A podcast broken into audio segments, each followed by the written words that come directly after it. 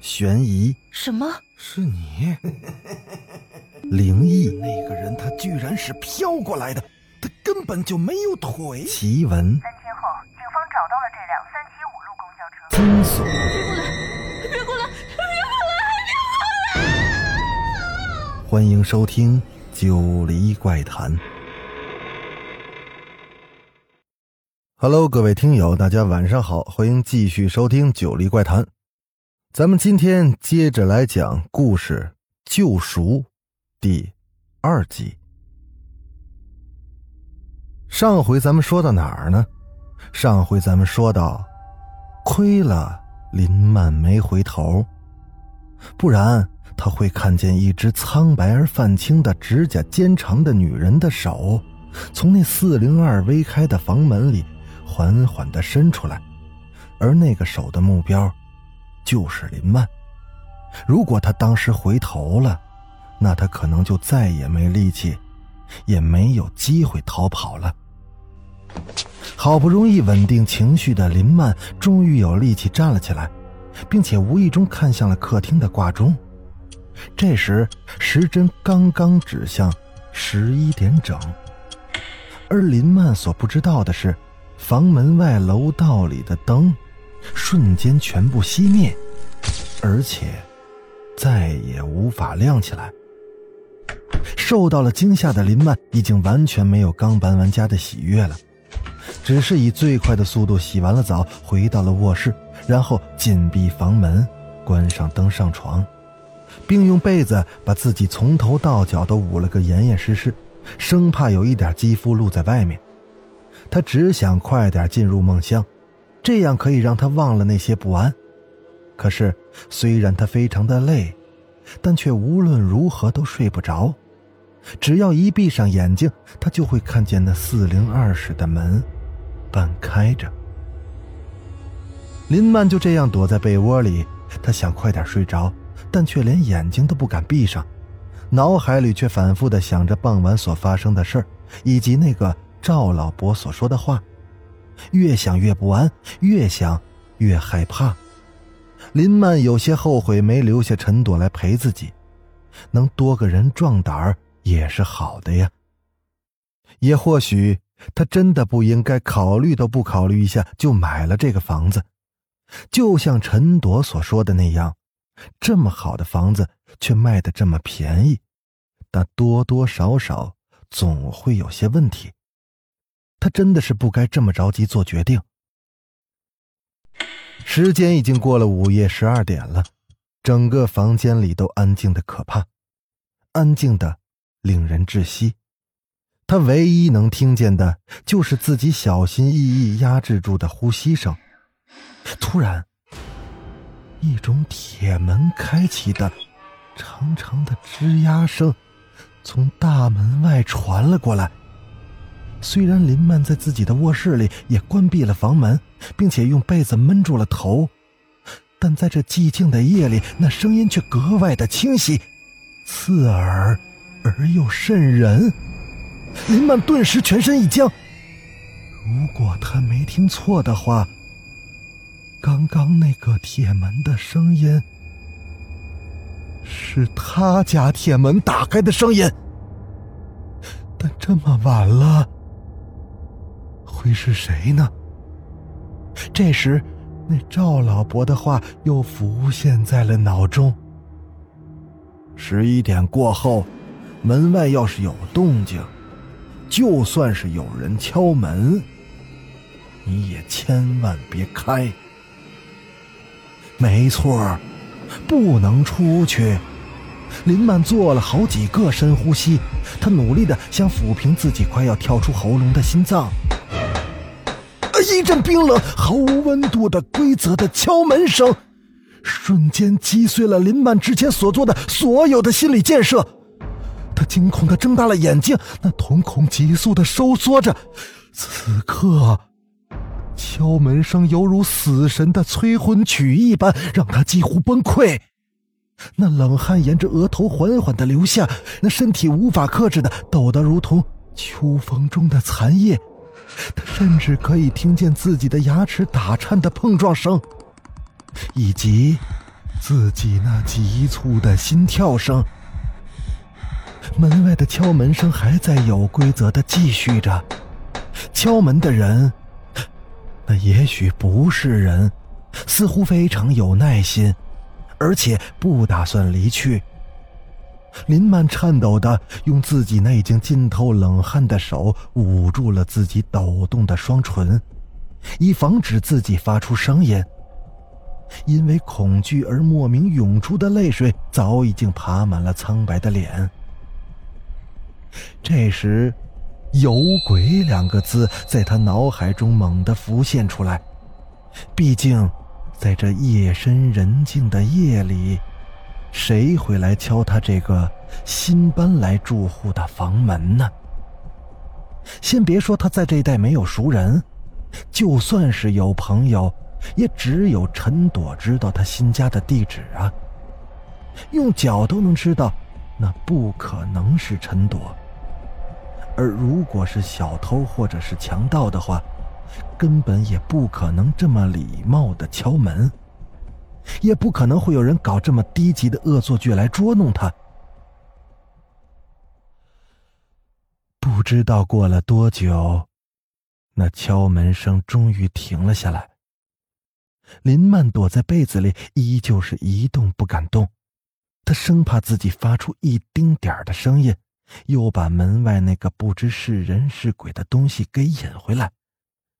仿佛过了一个世纪那么久，那门外还是没有一丁点的动静。在确定的敲门声没有再次响起之后，那全身已经被冷汗浸湿的林曼这才鼓足勇气，悄悄的拉开了被子的一角。他害怕的偷偷的张望着。虽然他很怕自己会因此看到一些不该看到的东西，但没有亲眼确认自己是否安全，他也不能安心。屋里是昏暗一片，只有从窗外投进的惨淡的月光，给这房间蒙上了一层诡异的阴蓝。他微微的颤抖的手摸索着打开了床头灯，霎时间，明亮的灯光扫去了屋里的黑暗。也让他稍微的扫去了心中的恐惧和不安。林曼小心的用力撑着自己虚弱的身体，靠在床头拥背而坐。适才所受的惊吓让他再也忍不住，将脸埋入了膝盖里，轻声的啜泣。突然，震耳欲聋的电话铃声猛然响起，林曼被这划破夜空的突兀的巨大的声响吓得叫出了声。他惨白的脸像看着怪兽一般惊恐的看着那个响个不停的电话。此时床头的闹钟显示着两点三十分，他不知道这么晚谁会给他打电话呢？但那铃声显然没有停下来的意思。又过了片刻，林曼这才战战兢兢的哆哆嗦嗦的拿起了电话，移向耳边。他只是喂了一声，便立刻惊声哭着将电话扔向了最远的地方。那电话里没人说话，只有那寒透人心的尖锐刺耳的惨笑声。唯一能确定的是，那应该是一个女人的声音。而与此同时。门外又传来了敲门声，只是这次不再是规则而轻击，而是那犹如怪兽要破门而入般的尽全力而杂乱又激烈的砸向了房门。走开，求求你，快走开！不要缠着我！林曼再也忍不住了，他无法控制的伸手抓起了枕头，用力的扔向卧室的房门，然后双手捂住了耳朵，几乎崩溃、绝望的尖叫着。而回应他的，还是那几乎疯狂的巨大的敲门声，以及那铁门来回撞击大门与墙壁的咣当咣当的巨响声。而电话里那可怕凄厉的笑声，也从门外阴惨惨的渗了进来。那根本就不像是人所发出的声音，所有的这些恐怖的声音交织着林曼的哭泣声，就这样持续了一整夜。清晨五点多钟，当第一缕曙光从窗外照进来时，周围的一切终于平静下来。心力交瘁的林曼隐约听见门外传来了一声巨大的关门声，而那声音似乎是从四零二室传来的。经历了如此惊心动魄的恐怖的一夜，紧绷的神经终于是放松了一些。林曼再也撑不住的晕了过去。陈朵微皱着眉头，又放下了手中的电话，又是忙音。怎么，还没联系上林曼吗？陈朵的老板也曾经是他们的学长的高旭是一脸凝重。哎呀，电话忙音，手机又没开，不知道会不会发生什么事情。哎。林曼从来不会这么无缘无故的不来上班的，就算有事，至少也会打个电话呀。可现在都中午了。陈朵没再说下去，她已经快担心死了。可不知为什么，她突然想到，该不会真的是那房子有问题吧？于是她又忍不住说：“哎呀，都叫他考虑一下再买了。”买什么？高旭挑了挑眉，五官深刻的脸上有一丝不易察觉的关切。买房子啊！陈朵有些受不了的翻了翻白眼，这个学长怎么就跟个木头似的？生意上的头脑不知算不算是基因突变？人家追女朋友在还没到手之前，谁不是殷勤百倍的活像个猎犬，非要把对方的行踪查个一清二楚不可？可他倒好。只想好好的看着心爱的女人，不知道这算不算是一种病态？他说他不想给对方压力，从而不追查或不过问他的行踪，只希望家人能在某一天觉醒。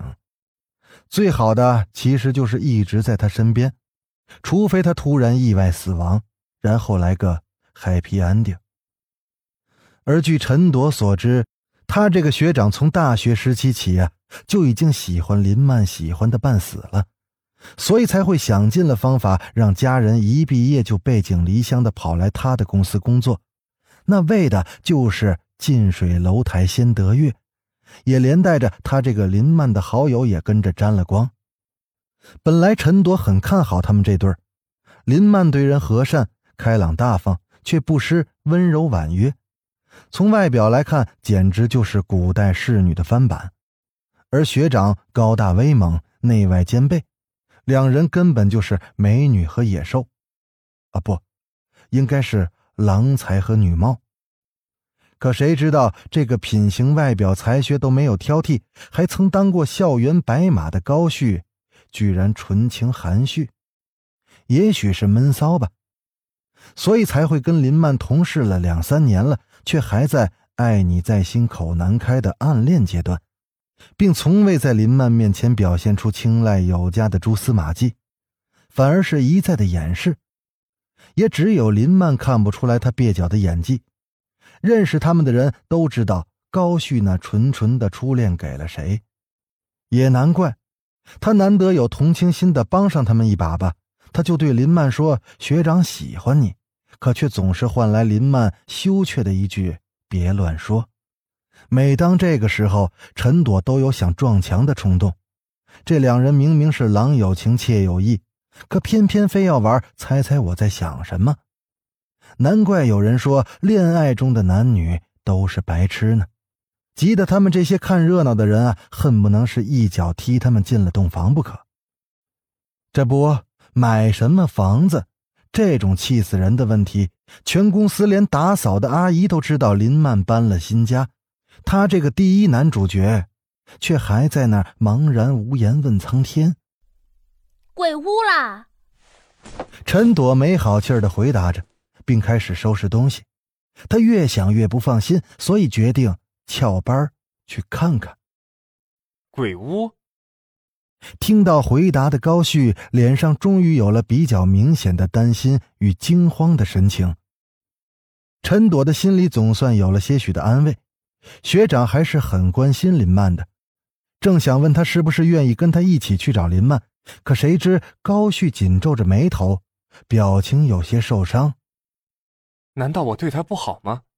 所以他才想辞职开个鬼屋营业。可是只要他开口，我能帮他创一份更好的事业呀。那种东西能有好的市场吗？陈朵啊，你帮我劝。呃，陈朵，陈朵。